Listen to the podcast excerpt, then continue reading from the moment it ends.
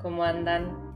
Bienvenidos a este nuevo episodio de este podcast Música for Life, en el que vamos a centrarnos puntualmente en la década que prosigue, en nuestro trayecto y en nuestra reseña de la historia musical. Hablamos de la década del 2000. A grandes rasgos se podría decir que estos años estuvieron signados y caracterizados a nivel musical por la fusión del pop, del hip hop y del rhythm and blues moderno. ¿Se acuerdan que en episodios anteriores hablamos de lo que era el rhythm and blues, este género de música popular afroamericana que tuvo su origen en Estados Unidos en los años 1940 a partir del blues, el jazz y el gospel. Hay que decir que en este estilo y en estos años se destacaron estrellas del pop como Cristina Aguilera, Britney Spears y Justin Timberlake en este sentido y entre otros. A su vez, hay que destacar que los artistas del rap, que fue uno de los estilos que tomó muchísima fuerza también durante esta década de los 2000, comenzaron a colaborar con cantantes de rhythm and blues para que de alguna forma fusionaran eh, los estribillos en sus canciones, haciéndola de alguna forma más pegadizas para el gran público y masivo. Hablamos puntualmente como ejemplo del hit de Pitbull Give Me Everything junto a Joy y Nayar. Con los 90 llegando a su fin, surgen con fuerza estas dos tendencias, mientras que el rock va perdiendo presencia en las listas de éxitos. Por su parte, la música pop se ve inundada de timbres más elaborados, provenientes de la música electrónica, cuestión que asomó por los años 90, que usa las tecnologías más modernas de producción musical. Los sintetizadores viven una vez más una época dorada, pudiéndose mencionar a Madonna y a su Hang Up número 1 en 45 países, dando comienzo a esta revisión de la música disco, continuada posteriormente por intérpretes como Rihanna y Lady Gaga.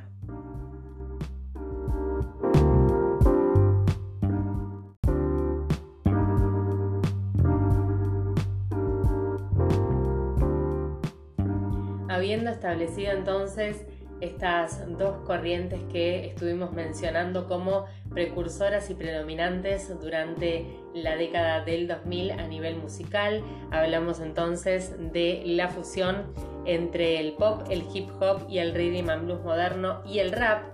Hay que destacar otros hitos importantes en estos años 2000 que definitivamente marcaron esta historia de la música.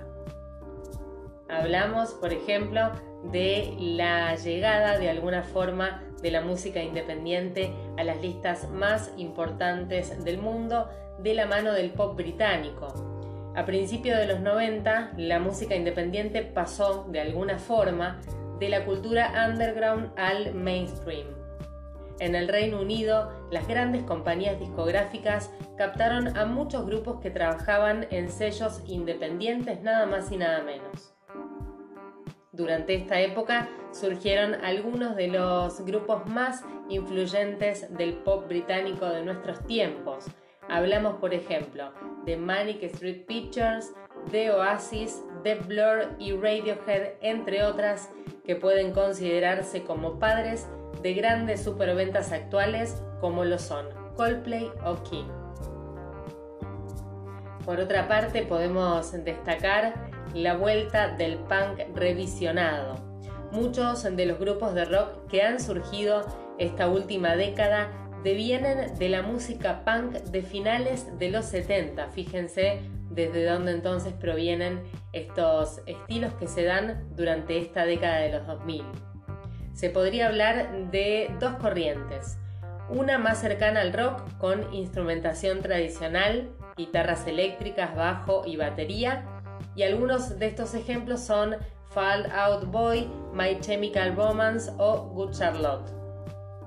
Otra de las corrientes con claros vestigios de música disco como The Strokes, Arctic Monkeys, Frank Ferdinand y The White Stripe, entre otros.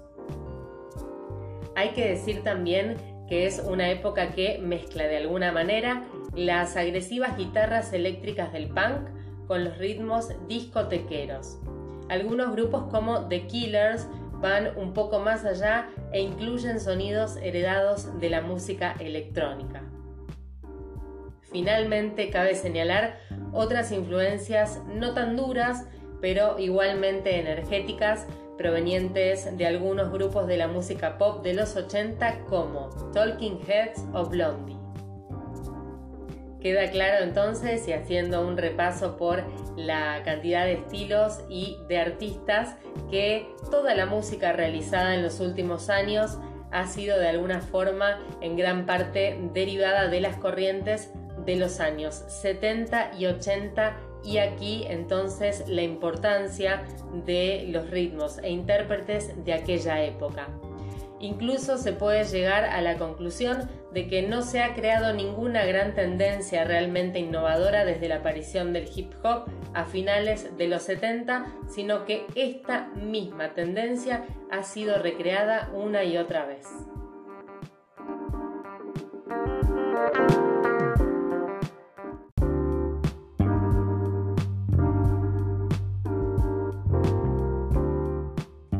Si hablamos de la década de los 2000, no podemos dejar de mencionar al rock que definitivamente durante estos años no pasa por sus mejores momentos, lo que produce una ola de grandes regresos por decirlo de alguna forma. Genesis, Sex Pistols, Guns N' Roses, Motel Crew, The Police y en España, por ejemplo, Hombre G o Héroes de En Silencio, que han compartido conciertos y listas de ventas con otras jóvenes promesas, pero que han visto entonces un retorno en sus conformaciones. Otra forma de estos grandes retornos, por llamarlo de alguna manera, aunque algo más encubierta, sobre todo en el rock más agresivo, ha sido la proliferación de supergrupos compuestos por antiguos componentes de bandas míticas. Muchos son productos destinados a un público nostálgico y nada más lejos de su intención que innovar, con lo que normalmente son proyectos paralelos de los componentes. Algunos ejemplos son Velvet Revolver, Audio Slave o la unión de Queen con Paul Rothschild. Hay que señalar que también ha habido un gran número de artistas que desde los 90 han seguido ofreciendo grandes trabajos, muchas veces marcando las directrices de esta década de los 2000.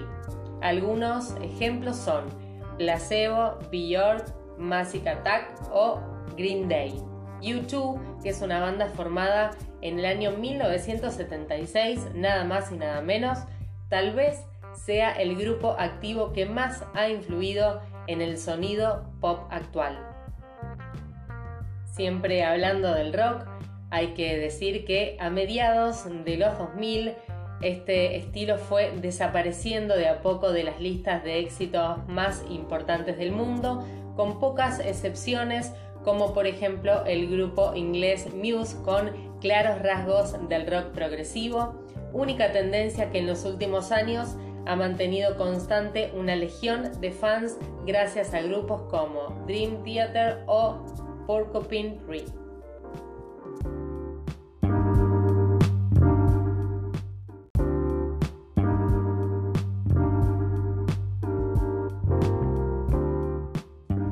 Continuando entonces con la enumeración de las características más importantes de esta década de los 2000 a nivel musical, hay que hablar de una clara vertiente a la música dirigida al público adolescente.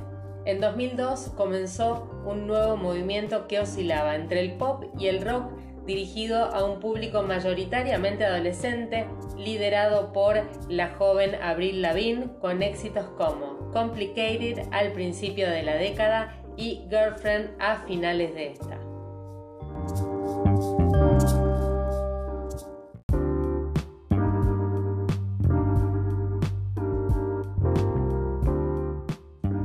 Conforme el avance de la tecnología y de la presencia, ¿por qué no?, de la música en lo que tiene que ver con los medios televisivos, se puede decir que hay una influencia de los reality shows musicales.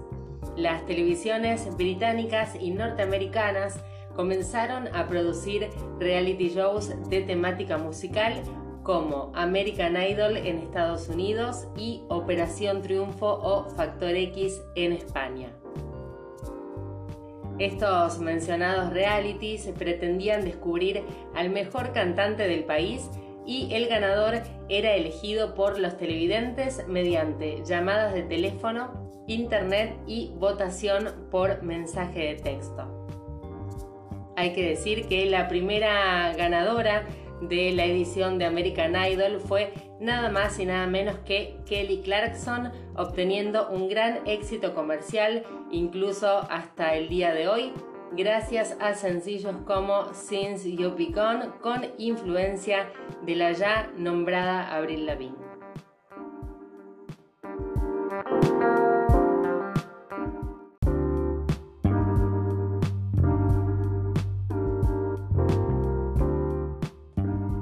Continuando con la contextualización de estos años 2000 a nivel musical y siguiendo la línea del podcast Música for Life, vamos a elegir aquellas bandas e intérpretes más importantes de esta década para poder interiorizarnos en cada una de ellas y vamos a comenzar con nada más y nada menos que Coldplay.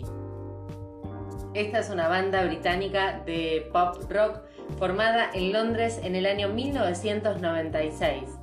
El grupo está integrado por Chris Martin en voz, teclado y guitarra, John Buckland en guitarra principal, Guy Berryman en bajo eléctrico y Will Champion en batería, coros y otros instrumentos.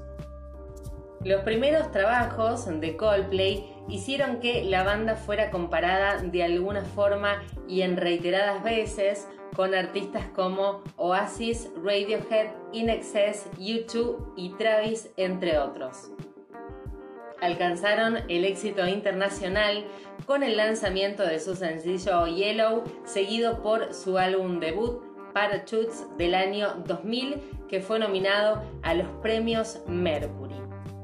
Su segundo álbum, A Rush of Love to the Head, del año 2002, ganó múltiples premios, incluido el del álbum del año según el semanario NME. El cuarto álbum de estudio de la banda, Viva la Vida or Dead and All His Friends del año 2008, tuvo excelentes críticas, llegando a recibir nominaciones a los premios Grammy y otra clase de homenajes. Coldplay ha vendido internacionalmente 50 millones de copias. Milo Kiloto, su quinto disco, se lanzó en octubre del año 2011 y tuvo una recepción crítica matizada, además de ser el álbum de rock con más ventas en el Reino Unido en dicho año. Tres años después, en mayo del 2014, se puso a la venta el sexto álbum de la banda titulado Ghost Stories y del que se publicaron los sencillos Oh Magic, My Night, A Sky Full of Stars y True Love. Definitivamente y a juzgar por todo lo que estuvimos mencionando anteriormente, Coldplay se posiciona como una de las bandas más influyentes de los años 2000, continuando en la actualidad con un éxito arrasador.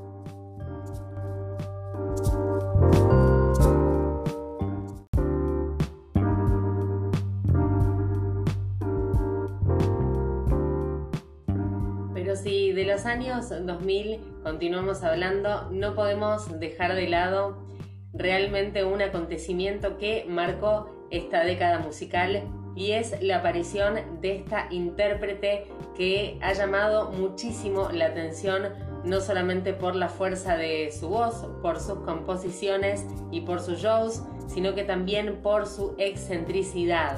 Hablamos de Lady Gaga. Stephanie Joan Angelina Germanotta es una cantante estadounidense nacida en el año 1986 y es la gran diva del pop más reciente y reina cuanto menos de la excentricidad por la estética rompedora que acompaña sus conciertos y sus apariciones en público. Y hay que decir que los álbumes y sencillos de su todavía breve pero original carrera han encabezado repetidamente las listas de ventas más importantes del mundo, recibiendo por esto numerosos galardones y reconocimientos. A los 17 años fue admitida en la Escuela de Arte de la Universidad de Nueva York para estudiar música, aunque hay que decir que lo dejó a los pocos meses, iniciando su propia carrera artística en eh, clubes y pequeñas salas de Nueva York, interpretando canciones melódicas al piano.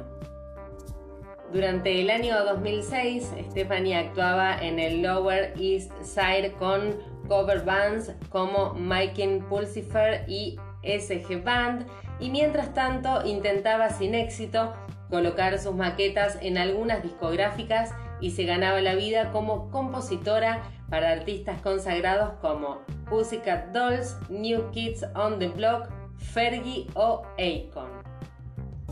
Las cosas cambiarían para ella cuando conoció al productor musical Rob Fusari, con el que inició una relación de trabajo y sentimental. Fue Fusari quien nada más y nada menos le puso el sobrenombre de Lady Gaga en honor a la canción Radio Gaga de Queen, uno de los grupos de cabecera de Stephanie. Se puede destacar que el gran salto a la fama se dio con The Fame, una mezcla del electropop y el synth pop de los 80 y de los sonidos dance, que fue uno de los discos más vendidos del año 2009 en todo el mundo, con más de 12 millones de copias y llegó al número uno en países como Reino Unido, Canadá e Irlanda.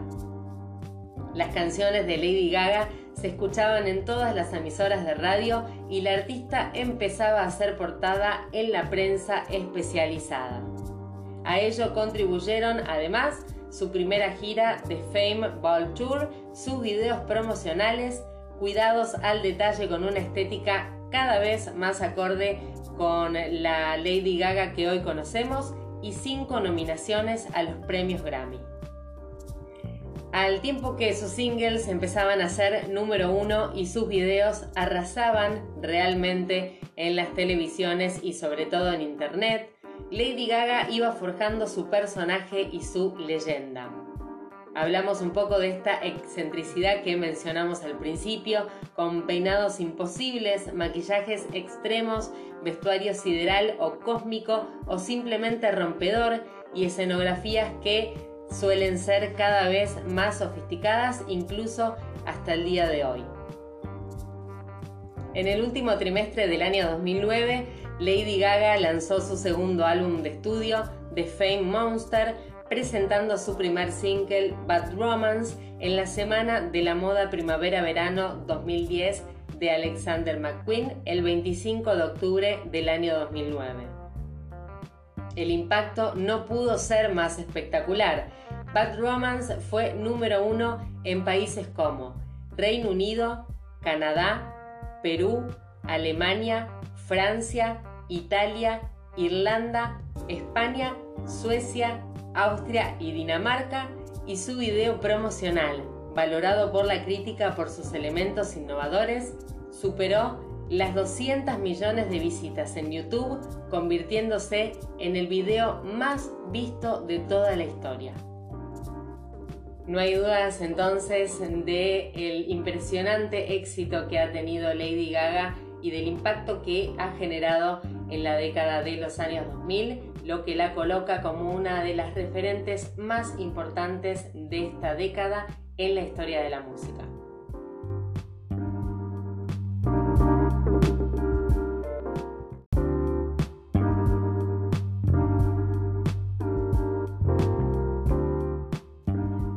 Vamos a terminar mencionando, como casi siempre hacemos en los episodios del podcast Música for Life, las mejores canciones de la década de los 2000 o por lo menos las más relevantes en cuanto a números. Hablamos, por ejemplo, de One More Time de Daft Punk, de Hey Ya de Outcast, Beautiful Day de U2, Ven conmigo de Cristina Aguilera, Bad Romance de Lady Gaga, Crazy in Love de Beyoncé, Yellow de Coldplay, Bye Bye Bye de NSYNC, Rock DJ de Robbie Williams. Y It's My Life de Bon Jovi, entre otros.